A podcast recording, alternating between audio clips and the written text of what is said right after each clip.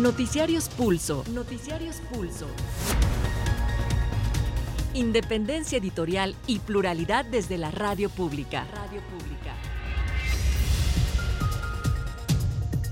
Información que gira en torno al mundo. A nuestro mundo. Nuestro mundo.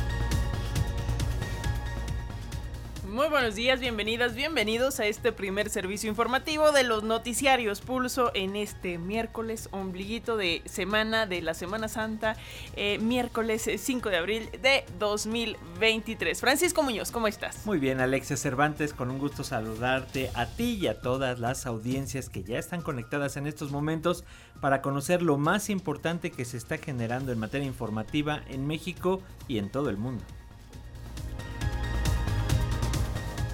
Firma el gobierno federal una promesa de compra a la empresa Iberdrola para la adquisición de 13 plantas de generación de energía eléctrica en territorio mexicano. La operación tendrá un costo de 6 mil millones de dólares y el presidente Andrés Manuel López Obrador expresó que esta operación significa una nueva nacionalización de la industria eléctrica. La Suprema Corte de Justicia de la Nación admitió a trámite las quejas hechas por la Presidencia de la República y el Senado por la suspensión del Plan B de la reforma electoral. El secretario de Gobernación, Adán Augusto López, se reunió con los 11 consejeros del Instituto Nacional Electoral, entre ellos la presidenta Guadalupe Tadei, con la finalidad de acordar acciones para fortalecer los procesos electorales en Puerta, en el Estado de México y en Coahuila. El presidente Andrés Manuel López Obrador solicitó a su homólogo de China Xi Jinping su colaboración para tener mayor control en el envío de precursores de fentanilo que salen de Asia a puertos mexicanos.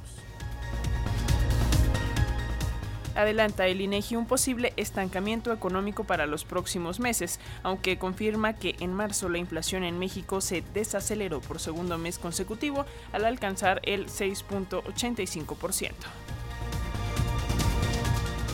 Y en el ámbito internacional, Donald Trump, el expresidente de Estados Unidos, fue acusado formalmente de 34 cargos tras la audiencia que se llevó a cabo en Nueva York, donde el juez lo imputó por violaciones a las leyes relativas al financiamiento de campañas electorales. Si el exmandatario es hallado culpable, podría recibir una condena de hasta cuatro años de prisión. Desde su club privado en Palm Beach, en Florida, y en total libertad, Donald Trump enfrentó, enfrentará los 34 cargos que le fueron imputados. El exmandatario de Estados Unidos afirmó que este caso infundado se hizo para interferir en las elecciones de 2024 y debería ser desestimado de inmediato, pues el único delito que cometió, dice, fue defender a Estados Unidos. Esto sostuvo Donald Trump al lamentar que su país se esté yendo al infierno. El secretario de Estado de Estados Unidos, Anthony Blinken, se reunió en Bruselas con los cancilleres de Reino Unido y Alemania para reforzar los lazos de la OTAN frente a la guerra en Ucrania. Y frente a esta inminente amenaza, el viceministro ruso de Relaciones Exteriores, Alexander Grushko, anunció en Moscú que Rusia reforzará su presencia militar en el noreste en respuesta al ingreso de Finlandia a la OTAN, mientras Finlandia adelantó que entregará modernos tanques a Ucrania.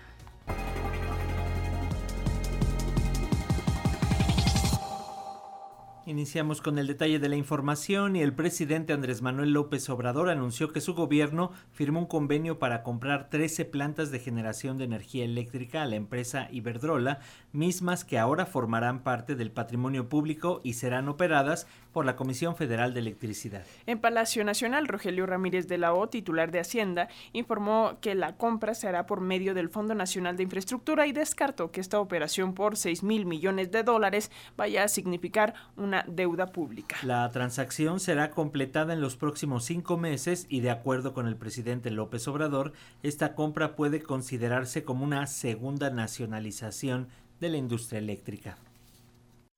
El gobierno mexicano llegó a un acuerdo con la empresa española Iberdrola para la adquisición de 13 plantas generadoras de energía que esta compañía operaba en nuestro país. El secretario de Hacienda, Rogelio Ramírez de la O, informó que este memorando de entendimiento significa una transacción por 6 mil millones de dólares que serán aportados en su mayor parte por el Fondo Nacional de Infraestructura. El acuerdo que hemos estado eh, concluyendo el día de hoy y llevando a un nivel de formalidad con la firma de un memorándum de entendimiento, nos abre la puerta para concretar una operación histórica de adquisición de 13 plantas de generación eléctrica que están en México por parte de Iberdrola para que las tome el FONADIN, Fondo Nacional de Infraestructura, quien tendrá seguramente la mayoría del capital de esta transacción y será el vehículo especial para refinanciar la operación. La operación puede llegar a alrededor de 6 mil millones de dólares, sujeta a los refinamientos que tenemos que hacer en las próximas semanas. Por su parte, el presidente Andrés Manuel López Obrador dijo que si bien han existido discrepancias con Iberdrola, gracias al diálogo y la negociación se llegó a este acuerdo histórico que calificó como una nueva nacionalización de la industria eléctrica. Hemos tenido algunas discrepancias, pero el diálogo lo puede todo, el diálogo y la buena voluntad. Entonces, eh, de esas diferencias, de esas discrepancias, surge esto que es eh, algo extraordinario, repito, histórico. El acuerdo fue firmado por el presidente de Iberdrola Internacional, Ignacio Sánchez Galán. Para Pulso de Radio Educación, Carlos Calzada. Y para hablar con mayor profundidad sobre este tema, tenemos el gusto de hacer contacto con María del Rocío Vargas Suárez. Ella es doctora en Ingeniería Energética por la UNAM y es miembro del Sistema Nacional de Investigadores. Muy buenos días, doctora, ¿cómo está? Hola Alexia, Paco, un gusto saludarlos, un gusto saludar a toda eh, la audiencia de Radio Educación, eh, pues aquí a la orden comentando.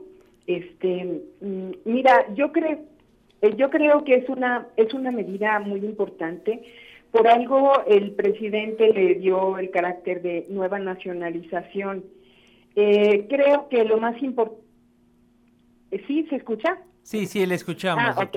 Mira, eh, quizá lo que hay que destacar, digamos, por el breve tiempo que tenemos siempre, es justamente que permite revertir una tendencia histórica que ya venía presentando la generación para la Comisión Federal de Electricidad, que era prácticamente de ir en declinación hasta prácticamente su desaparición.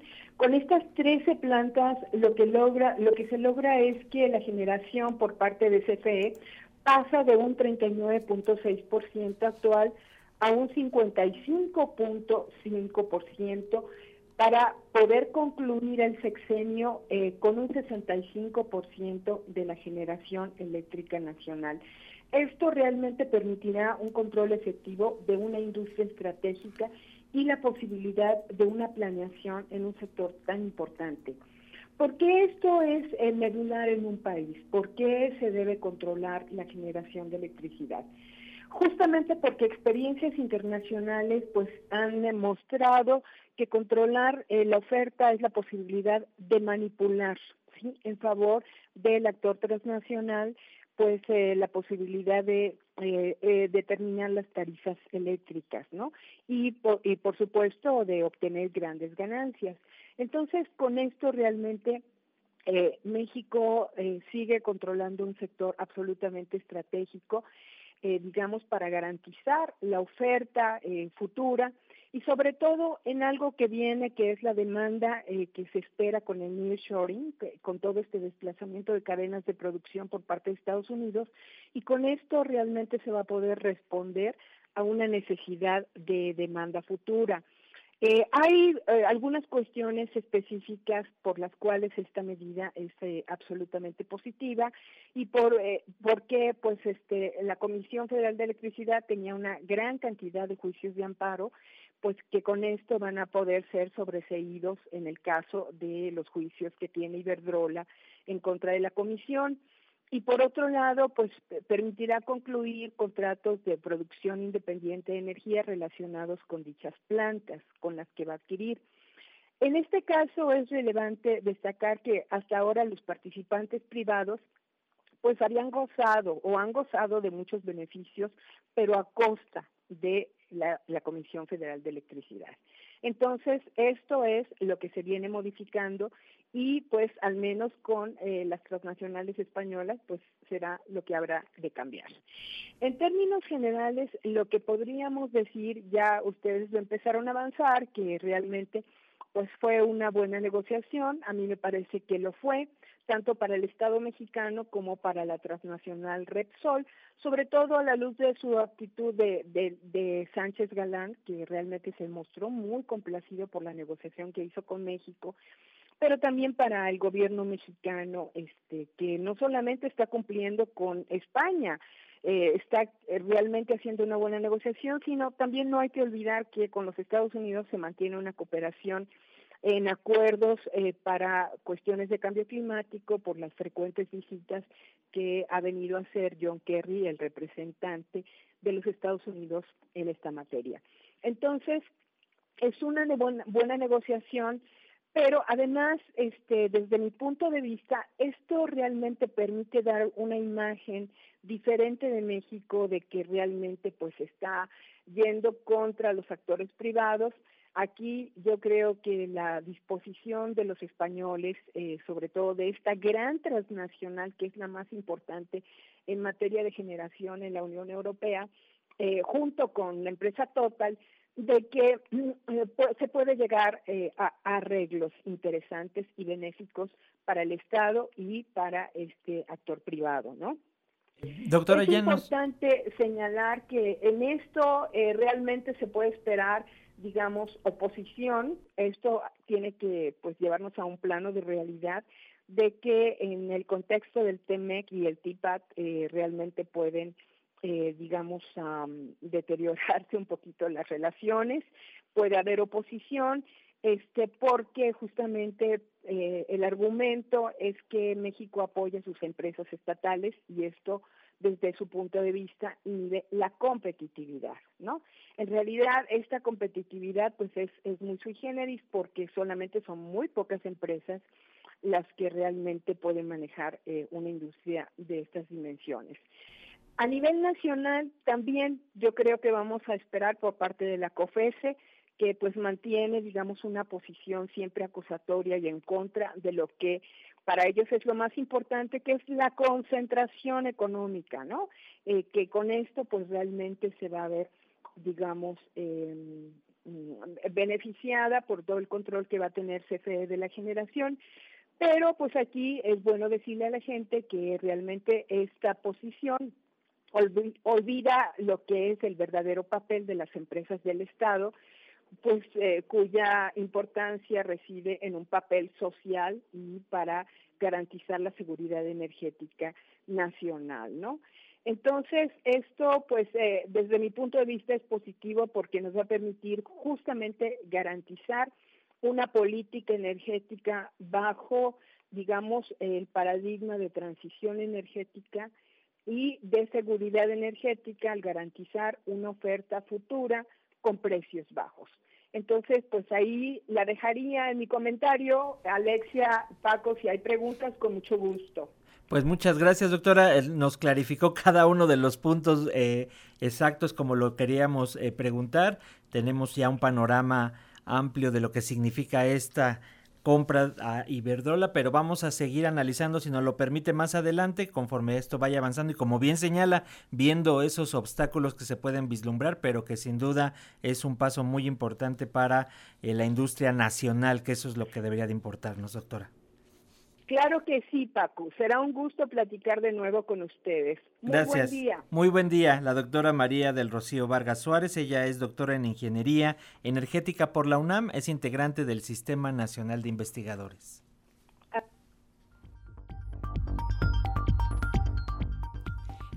en otras informaciones, el Instituto Nacional Electoral y la Secretaría de Gobernación, de la mano del Gabinete de Seguridad Federal y los gobiernos de Coahuila y del Estado de México, instalaron el Comité Interinstitucional para garantizar la seguridad en las elecciones este año. La secretaria de Seguridad, Rosa Isela Rodríguez, agradeció al INE la hospitalidad del Consejo General y destacó que el trabajo institucional y coordinado es fundamental para que las elecciones se realicen en un marco de seguridad tanto para la ciudadanía como para los actores políticos. La consejera presidenta del INE, Guadalupe de Izabala, destacó que este trabajo institucional se realiza cada año, pues sostuvo que esto ayuda a la tranquilidad de la ciudadanía. El secretario de Gobernación, Adán Augusto López, y la nueva presidenta del Consejo General del Instituto Nacional Electoral, Guadalupe Tadei Zavala, encabezaron en la sede del órgano electoral la reunión para implementar acciones que fortalezcan a las instituciones democráticas en los procesos electorales del Estado de México y Coahuila.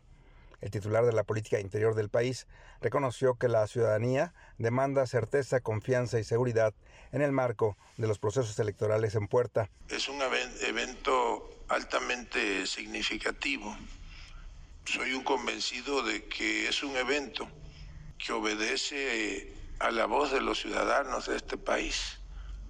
Los mexicanos quieren que haya certeza institucional, que quienes tenemos responsabilidades de gobierno, en el caso de quienes tienen la responsabilidad de conducir los procesos electorales, lo, lo hagamos con profesionalismo lo hagamos con un espíritu institucional y anteponiendo siempre el interés general. A dicho encuentro asistieron los gobernadores actuales de dichas entidades federativas, Alfredo del Mazo del Estado de México y Miguel Ángel Riquelme de Coahuila, ante quienes la secretaria de Seguridad Ciudadana, Rosa Isela Rodríguez, se comprometió a procurar la seguridad en los comicios. Con los objetivos de prevenir la violencia, además de proteger a los candidatos a puestos de elección popular, que sean presas del crimen organizado, del crimen de cuello blanco. Con estas acciones, que no tienen precedentes en la historia de México, estaremos acompañando a las autoridades competentes para que las campañas y la jornada electoral se lleven a cabo de forma pacífica. Para Pulso de Radio Educación, Víctor Bárcenas. Y en ese sentido, la Suprema Corte de Justicia de la Nación admitió a trámite las quejas hechas por la Presidencia de la República y el Senado por la suspensión del Plan B de reforma electoral. El Pleno notificó que admite a trámite los recursos de ambas autoridades derivado de las controversias constitucionales contra la reforma electoral, admitidas hace unas semanas por los ministros Alberto Pérez Dayán y Javier Lainez Potisek, respectivamente. La Suprema Corte de Justicia de la Nación admitió a trámite los recursos de reclamación promovidos por la Consejería Jurídica del Ejecutivo Federal y del Senado de la República en contra de la suspensión de la segunda parte del Plan B de la reforma electoral. A través de la Consejería Jurídica de la Presidencia fue impugnada la controversia constitucional que admitió a trámite el ministro Javier Lainez Potisek y suspendió el decreto que modifica las leyes general de instituciones y procedimientos electorales, general de partidos políticos, la orgánica del Poder Judicial de la Federación y la Ley General de Medios de Impugnación en materia electoral. El máximo tribunal del país dio a conocer que también admitió a trámite el recurso de reclamación promovido por la mesa directiva del Senado de la República. La Inespotice concedió la suspensión solicitada por el Instituto Nacional Electoral contra el decreto que reforma, adiciona y deroga diversas disposiciones.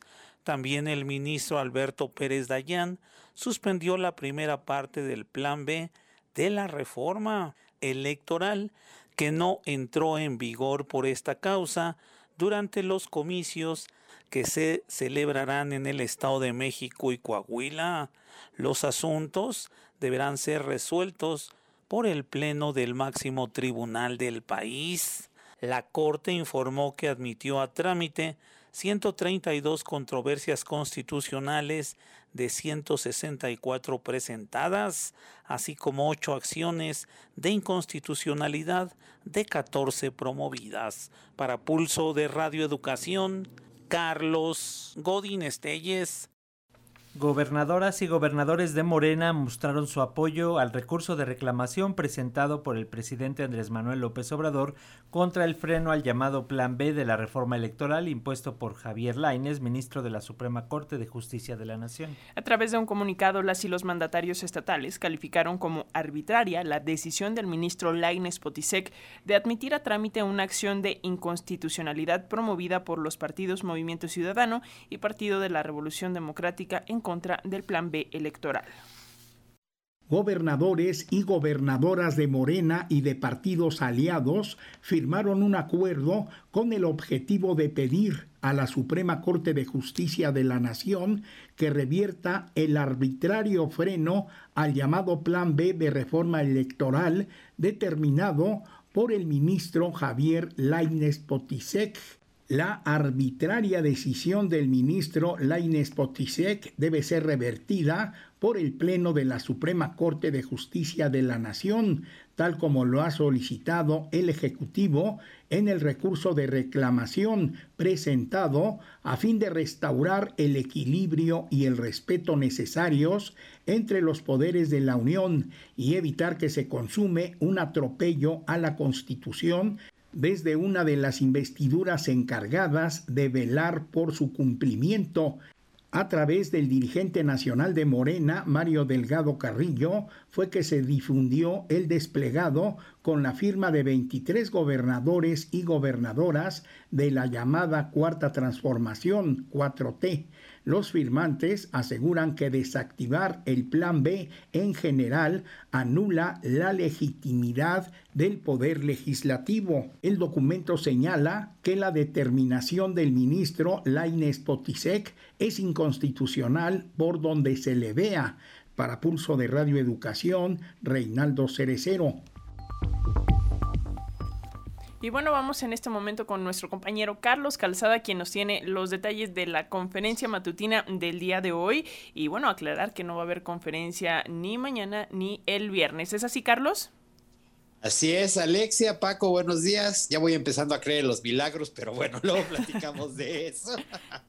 y bueno, esta mañana el presidente Andrés Manuel López Obrador se refirió a esta importante noticia sobre la compra de 13 plantas generadoras de electricidad que estaban en propiedad de la española, de la, de la empresa española Iberdrola. El presidente Andrés Manuel López Obrador explicó el porqué de esta compra. Dice que es para garantizar que no aumente la luz, así como para fortalecer a la Comisión Federal de Electricidad. Vamos a escucharlo es algo muy importante para el país, en beneficio del pueblo de México, en especial de los consumidores, porque en esencia lo que se garantiza es que no aumente el precio de la luz.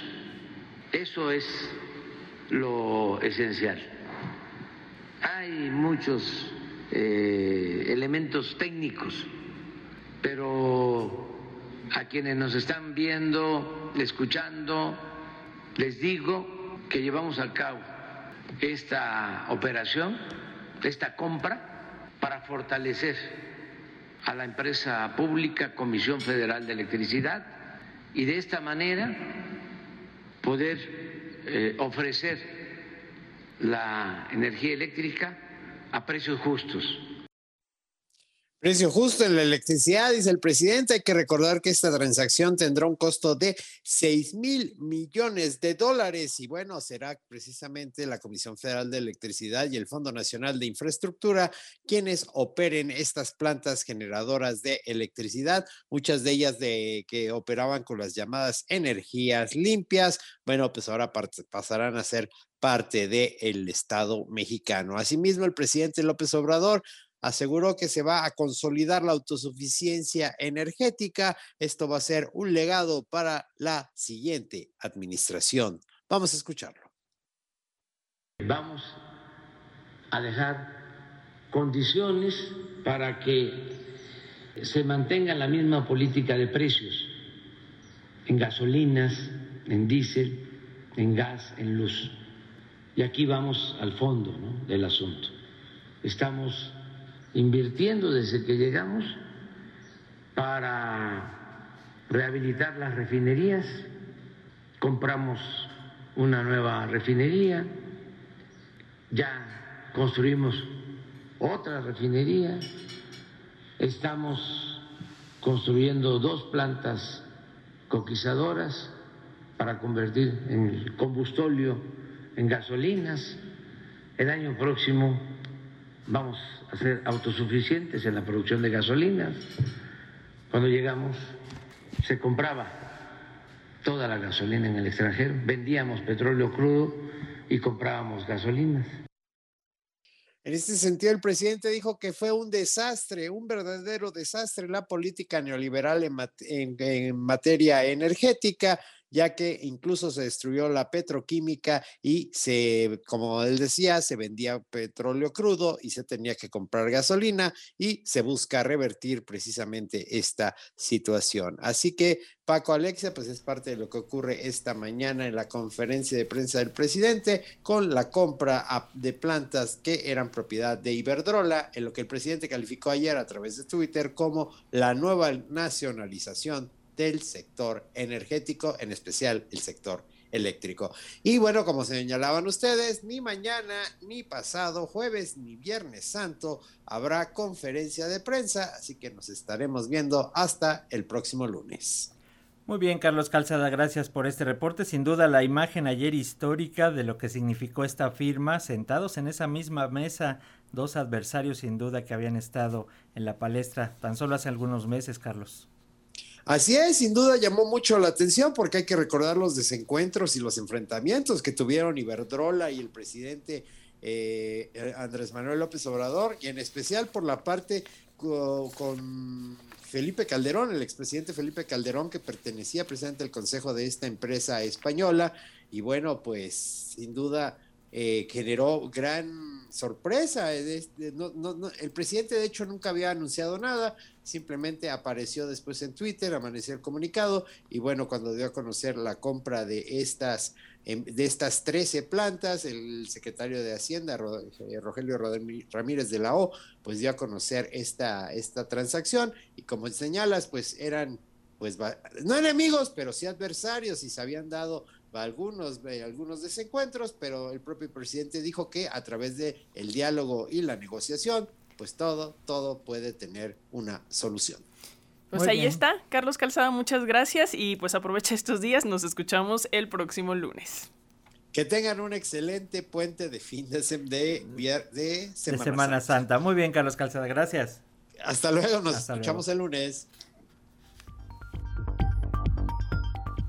Y en otros temas, ayer en la conferencia matutina el presidente López Obrador informó del envío de una carta al presidente de China, Xi Jinping, para pedirle que su país tenga mayor control en los envíos de fentanilo hacia México. La carta enviada el 22 de marzo explica que a México le gustaría recibir información sobre los barcos que traen fentanilo, las empresas responsables de exportar la sustancia y las fechas de salida y arribo de la mercancía. El mandatario dijo que la petición se realizó por razones humanitarias, como amigos, y no por los amagos de los republicanos que quieren invadir el país. En este mismo contexto, López Obrador respondió nuevamente a las acusaciones del senador estadounidense Lindsey Graham sobre el fentanilo. El mandatario dijo que Graham es quien no quiere ver la realidad y señaló que no se puede transformar una realidad que se niega o no se conoce. El gobierno mexicano respondió a las acusaciones del senador republicano Lindsey Graham sobre la negación del presidente Andrés Manuel López Obrador en el sentido de que el narcotráfico domina grandes territorios de nuestro país. El presidente López Obrador dijo que esto obedece a una campaña electorera contra México y aseguró que él no niega la realidad. No, nosotros estamos estamos cooperando. Sí, él es el que no quiere ver la realidad, pero no solo eso. Imagínense decir que no se venden armas en Estados Unidos de manera libre, pues si eso hasta el presidente Biden lo está planteando. Por su parte, el canciller Marcelo Ebrard dijo que ninguna nación en el mundo ha emprendido una lucha contra el fentanilo como México. Para México, el tema del fentanilo ha sido una prioridad, de hecho, es el objetivo principal o uno de los propósitos principales del entendimiento bicentenario entre la administración Biden y el gobierno del presidente López Obrador. Dice el senador Graham, republicano, que México no acepta, no participa y está en modo negación. Le voy a mandar copia de todo lo que se ha publicado, porque los esfuerzos de México en materia de fentanilo son los más importantes del mundo. No hay ningún otro país del mundo que esté haciendo tanto contra el fentanilo que se trafica hacia los Estados Unidos que México. Pero todo esto está documentado. López Obrador dio a conocer que envió una carta a su homólogo chino Xi Jinping para que este país asiático imponga medidas más estrictas para la venta de fentanilo. Acudimos a usted, presidente Xi Jinping, no para pedirle apoyo ante estos groseros amagos, sino para solicitarle que por razones humanitarias nos ayude a controlar los envíos de fentanilo que puedan remitirse de China a nuestro país. Para Pulso de Radio Educación, Carlos Calzada. Hay que decir que además de informar sobre la carta de Chin a China y responder al senador republicano, nuevamente en esta misma conferencia la secretaria de Seguridad y Protección Ciudadana, Rosa Isela Rodríguez, dio a conocer que Gilberto Aguirre Baena, sobreviviente de la masacre de 17 campesinos en junio de 1995 en Aguas Blancas Guerrero, obtuvo su libertad anticipada, esto tras pasar casi 21 años en prisión. De acuerdo con la secretaria, Gilberto Aguirre Baena fue torturado para declararse culpable por lo que fue sentenciado a 40 años de prisión. Todavía quedan presos Orlando Áviles Mesino y Antonio Barragán Carrasco, quienes, para quienes se sigue trabajando a fin de lograr su libertad. En el marco del informe de liberaciones anticipadas y amnistías concedidas por el gobierno federal, la secretaria de Seguridad y Protección Ciudadana, Rosa Isela Rodríguez, dio a conocer avances para lograr la libertad de dos personas involucradas en la matanza de Aguas Blancas Guerrero, ocurrida el 28 de junio de 1995. La funcionaria dijo que ya fue liberado Gilberto Aguirre y permanecen recluidos Orlando Avilés y Antonio Barragán. Solamente para dar un avance en las preliberaciones del caso Aguas Blancas. A la fecha, una persona ya fue liberada por este caso y también eh, queremos, eh, hasta el día de hoy, están todavía eh, en reclusión Gilberto Aguirre Baena, relacionado con este caso de Aguas Blancas, y todavía están otras dos personas en prisión, Orlando Avilés Mesino y Antonio Barragán Carrasco. Rodríguez Velázquez presentó un audio de Gilberto Aguirre en el que narra su encierro por su supuesta participación en esta masacre ocurrida en el gobierno de Ernesto Cedillo, que incluso fue acusado de crímenes de lesa humanidad por estos acontecimientos. Soy Gilberto Aguirre Baena, sobreviviente de la masacre de Aguas Blancas y miembro de la Organización Campesina de la Sierra del Sur y desplazado con mi familia después de la masacre. Para Pulso de Radio Educación, Carlos Calzada. Al término de una reunión con el presidente Andrés Manuel López Obrador, el padre Alejandro Solalinde anunció que avanzaron en la integración de lo que será la Coordinación Nacional de Asuntos Migratorios y Extranjería, en la que participarán personas de muy amplios sectores. En su versión, a partir de su creación, desaparecería el Instituto Nacional de Migración e incluso todos los militares que actualmente se encuentran en la estructura de esta dependencia saldrían de la misma. Mencionó que esta visión de una estructura que atendiera el tema migratorio se empezó a trabajar desde la transición de gobierno y se fue avanzando en los primeros meses de este gobierno. Sin embargo, vino después la postura del entonces presidente de Estados Unidos, Donald Trump, y se suspendieron las conversaciones para conformarlo. Solalinde declaró que la intención es transformar al Instituto Nacional de Migración y ayer fue dada de alta la menor de 13 años que resultó herida por un accidente en un globo aerostático en Teotihuacán. Luego de ser intervenida quirúrgicamente para corregir la fractura de eh, varios huesos y reducir una luxación, Regina fue dada de alta. En el percance murieron sus dos padres, por lo que Regina habría sido entregada a su abuela materna, quien estuvo con ella en el Hospital para el Niño del Instituto Materno Infantil del Estado de México. En tanto, custodiado por elementos de la Fiscalía General de Justicia del Estado de México, fue dado de alta del Hospital General de Tulancingo Hidalgo el piloto del globo aerostático y sin embargo, como todavía presenta quemaduras, anoche fue trasladado al Centro Médico Adolfo López Mateos en Toluca. El rector general de la Universidad de Guadalajara, Ricardo Villanueva, aseguró que no hay dudas de que Raúl Padilla se quitó la vida por decisión propia. Durante el velorio de Padilla López realizado la noche de lunes, Villanueva Lomelí comentó que el deteriorado estado de salud del ex rector pudo ser el principal motivo para que se quitara la vida. Opinión y análisis de los hechos noticiosos. Una mirada diferente con... Jorge Meléndez Preciado. Y tenemos el comentario del periodista Jorge Meléndez, quien da más detalles sobre la biografía de este personaje que por muchos años dominó los destinos de las principales universidades públicas del país. El suicidio de Raúl Padilla López, 1 de abril, quien durante más de 31 años fue el hombre que manejó los destinos de la Universidad de Guadalajara a sangre y fuego, ha traído un ciclón en dicha entidad y en la villa política y cultural mexicana. Su padre, de apellido materno Gutiérrez, de 49 años, también se quitó la vida de un disparo en la 100 en 1972 porque Luis Echeverría no lo hizo candidato a gobernador y en su lugar impuso a Alberto Orozco Romero. El acto terrible lo hizo frente a un amigo y su hijo Raúl Padilla López, quien también sufrió por el autoasesinato de su hermano Juan.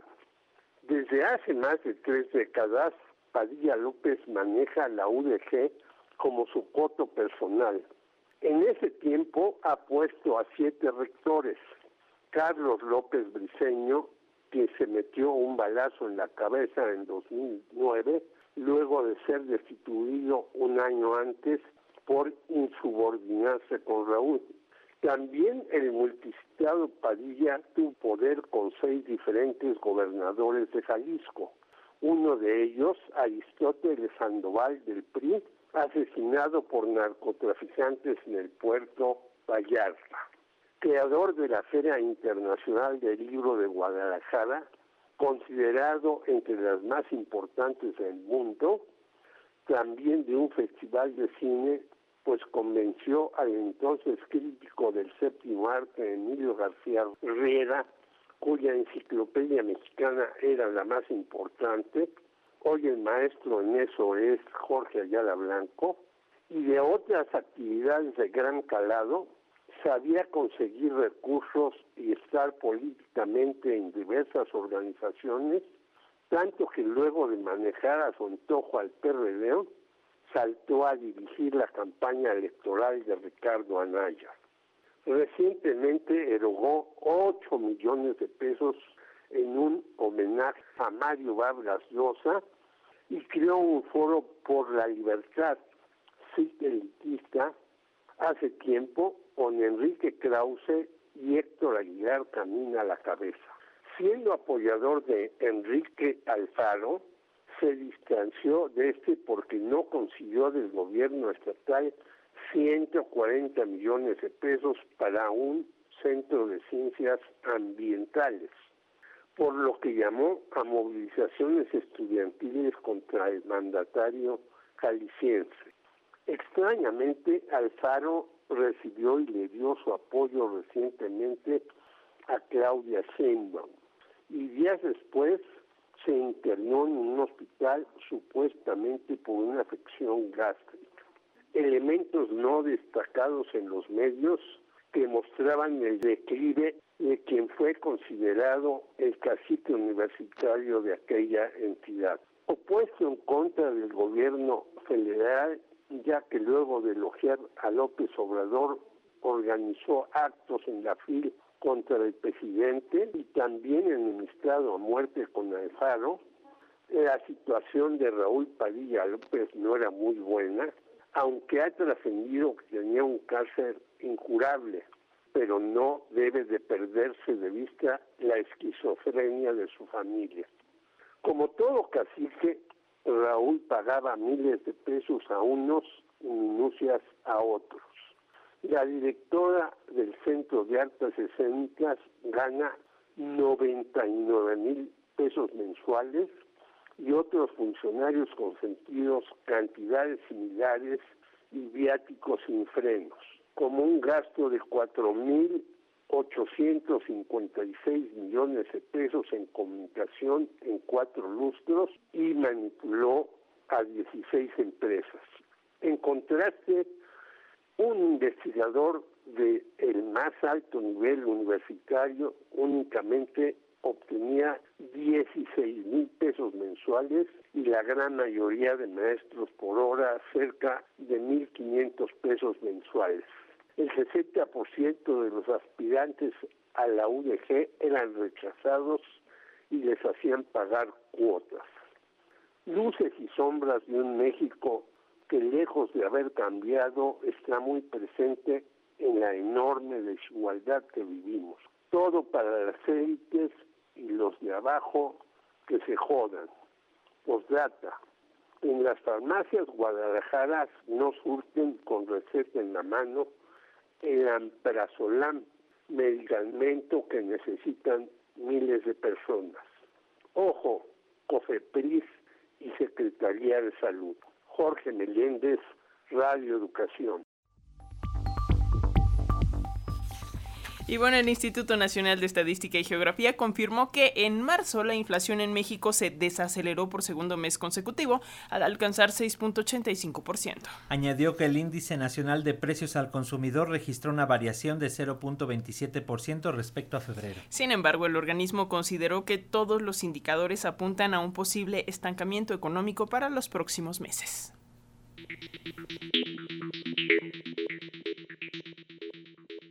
En información internacional, Donald Trump, el expresidente de Estados Unidos, fue acusado formalmente de 34 cargos tras la audiencia que se llevó a cabo en Nueva York, donde el juez lo imputó por violaciones a las leyes relativas al financiamiento de campañas electorales. Si el exmandatario es hallado culpable, podría recibir una condena de hasta cuatro años de prisión. El expresidente Donald Trump se declaró no culpable de 34 cargos por delitos graves de falsificación de documentos después de una investigación sobre el pago de dinero secreto a una estrella pornográfica.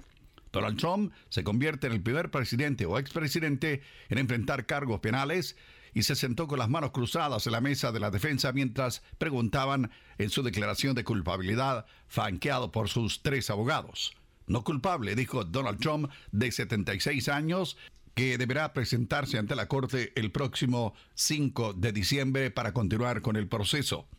El fiscal encargado del caso, Alvin Bragg, dijo... El acusado repitió en varias ocasiones falsas declaraciones acerca de sus datos de negocios en Nueva York. He also caused others to make false statements. También presionó a otros a dar declaraciones falsas. The defendant claimed that he was paying Michael Cohen for legal services. El eh, acusado eh, dijo que le había pagado a eh, su ex abogado Michael Cohen por sus servicios profesionales. Performed in 2017. Esto en el año 2017. This simply was not true. Esto simplemente no fue verdad. And it was a false statement that the defendant made month after month. Y estas declaraciones con mentiras continuaron mes tras mes. 2017. Estamos hablando de el 2017. April, May, June, and so on through the rest of the year. Todas estas mentiras fueron repetidas hasta el año pasado. For nine straight months, por eh, nueve meses, the defendant held documents in his hand. El uh, acusado retuvo documentos en sus manos containing this key lie. que contenían esta sarta de mentiras. That he was paying Michael Cohen Dijo que le había pagado a Michael Cohen for legal services performed in 2017. por sus servicios profesionales en el 2017. And he personally signed checks. Y él personalmente firmó los pagos con cheques. For payments to Michael Cohen for each of these nine months. Por estos pagos a Michael Cohen cada uno de estos nueve meses. In total, the grand jury found En total, el gran jurado encontró 34 documents with this critical false statement. 34 documentos con estas declaraciones que son críticas y que fueron falsas. Para Pulso de Radio Educación desde Washington les informó Samuel Galvez. Desde su club privado allá en Palm Beach, Florida, y en total libertad, Donald Trump enfrentará los 34 cargos que le fueron imputados. El exmandatario de Estados Unidos afirmó que este caso infundado se hizo para interferir en las elecciones de 2024 y que debería ser desestimado de inmediato, pues su único delito fue defender a Estados Unidos. Esto sostuvo Trump al lamentar, dijo que su país esté yendo al infierno. Frente a cientos de seguidores y decenas de periodistas, Trump afirmó que la acusación es un insulto a su país y aseguró que se trata de una persecución y no de una investigación. En eh, Nueva York, toda la familia de Donald Trump, hay que decir, está en el banquillo de los acusados. El expresidente, sus tres hijos eh, mayores, Donald Trump, Ivanka y Eric, y el consorcio familiar, familiar Trump Organization, están acusados de múltiples cargos de fraude financiero comercial. El expresidente Donald Trump quien se declaró no culpable de 34 cargos por delitos graves de falsificación de documentos, respondió a las acusaciones de la Fiscalía en Nueva York, en una reunión llevada a cabo en su propiedad en Mar-a-Lago en las últimas horas. Trump dijo a quienes la acompañaban.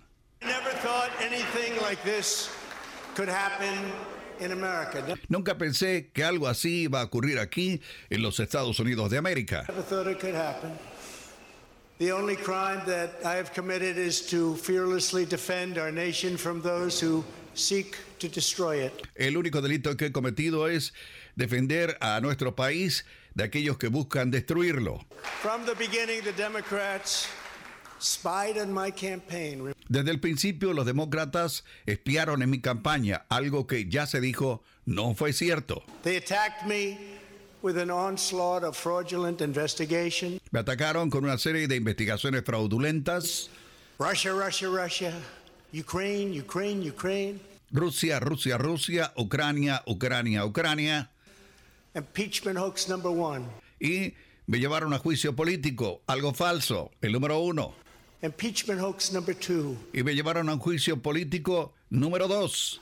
The illegal and unconstitutional raid on Mar-a-Lago. La redada ilegal e inconstitucional aquí en Mar-a-Lago. Right here. They're lying to the FISA courts, the FBI and DOJ relentlessly pursuing Republicans. Lo que ha hecho el Departamento de Justicia y el FBI es perseguir a aquellos republicanos the unconstitutional changes to election laws by que han llevado a cabo cambios inconstitucionales en las leyes electorales getting approvals from.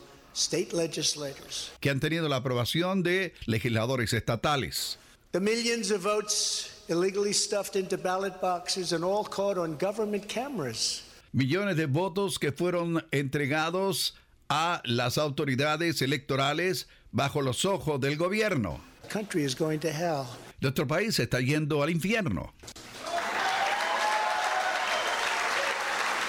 And we remember the 51 intelligence agents who said Hunter Biden's laptop was Russian disinformation. El expresidente siguió insistiendo en la computadora portátil del hijo del presidente Joe Biden, It didn't exist. It was Russian disinformation. Remember donde acusó a funcionarios del gobierno federal de encubrirlos.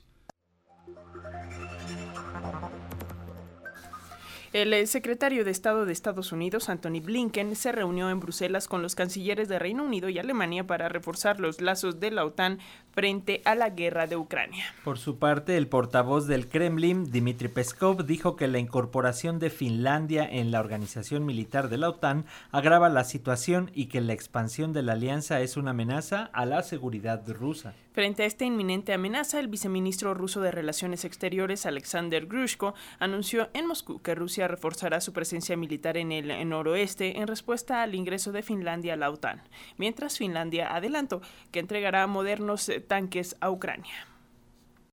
when they all knew that it wasn't Russian disinformation. donde se dijo que Rusia considera una intromisión en su seguridad la entrada de Finlandia en la OTAN. El portavoz del Kremlin, Dmitry Peskov, dijo que la incorporación de Finlandia en la organización militar agrava la situación y que la expansión de la alianza es una amenaza a la seguridad de Rusia. Al mismo tiempo, Peskov aseguró que esta situación es fundamentalmente diferente del problema con Ucrania porque, añadió, Finlandia nunca ha sido antirrusa. El ministro de Defensa de Rusia, Sergei Shoigu, subrayó que además de aumentar sus miembros, la OTAN se había reforzado para aumentar su propia preparación para el combate, lo que entiende que aumenta el riesgo de conflicto. El ministro de Defensa recordó que Rusia envió a Bielorrusia el sistema de misiles táctico y operativo Iskander M, capaz de utilizar armas nucleares. Soigu recalcó que por todo ello Rusia y Bielorrusia han tomado medidas de manera que parte de los aviones de combate bielorrusos puedan ahora alcanzar objetivos enemigos con armas nucleares. Y las Fuerzas Armadas de Bielorrusia advirtieron que tienen capacidad para atacar objetivos enemigos con armas nucleares. Así lo aseguró el ministro de Defensa de Rusia, Sergei Shoigu, al precisar que esta medida fue tomada en el marco del acuerdo entre Moscú y Minsk sobre el despliegue de armas nucleares tácticas en el territorio bielorruso.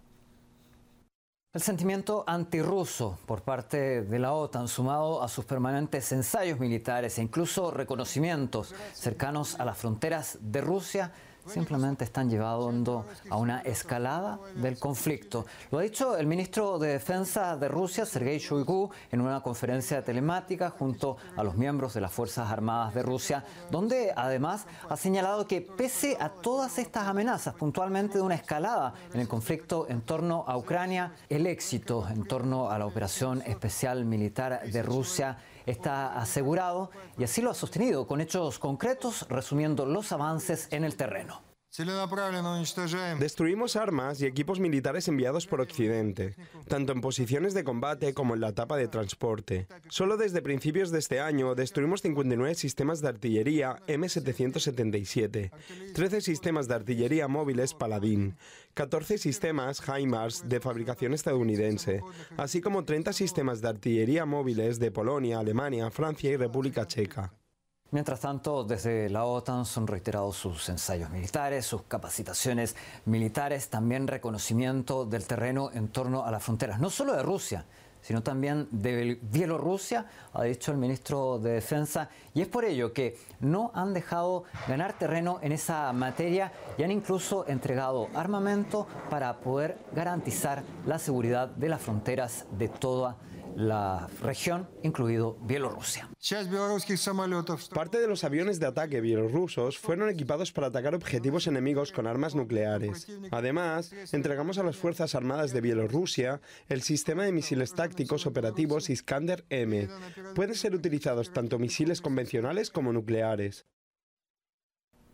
En tanto, el Consejo de Derechos Humanos de la ONU decidió continuar reuniendo pruebas de crímenes de Rusia en Ucrania, por lo que prolongó el trabajo de una comisión creada para recopilar, preservar y analizar las pruebas de los crímenes que se están perpetrando en la guerra entre ambas naciones.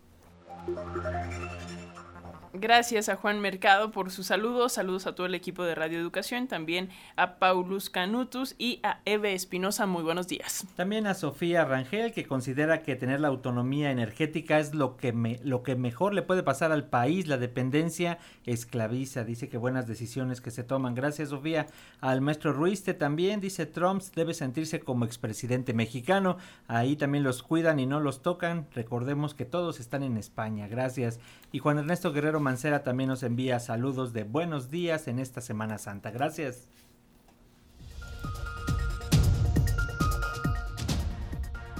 Ya nos vamos, pero quiero decirles que hoy trabajamos para ustedes con mucho gusto en la redacción Francisco Muñoz, Ángeles Medina y Alexia Cervantes. En la coordinación nacional Manuel Mora, la coordinación internacional y realización Aida Aguilar. En la edición y grabación digital Gregorio Nájera y Fortino Longines, controles técnicos aquí en cabina Gonzalo Arteaga, las redes sociales Tania Nicanor y Roberto Hernández.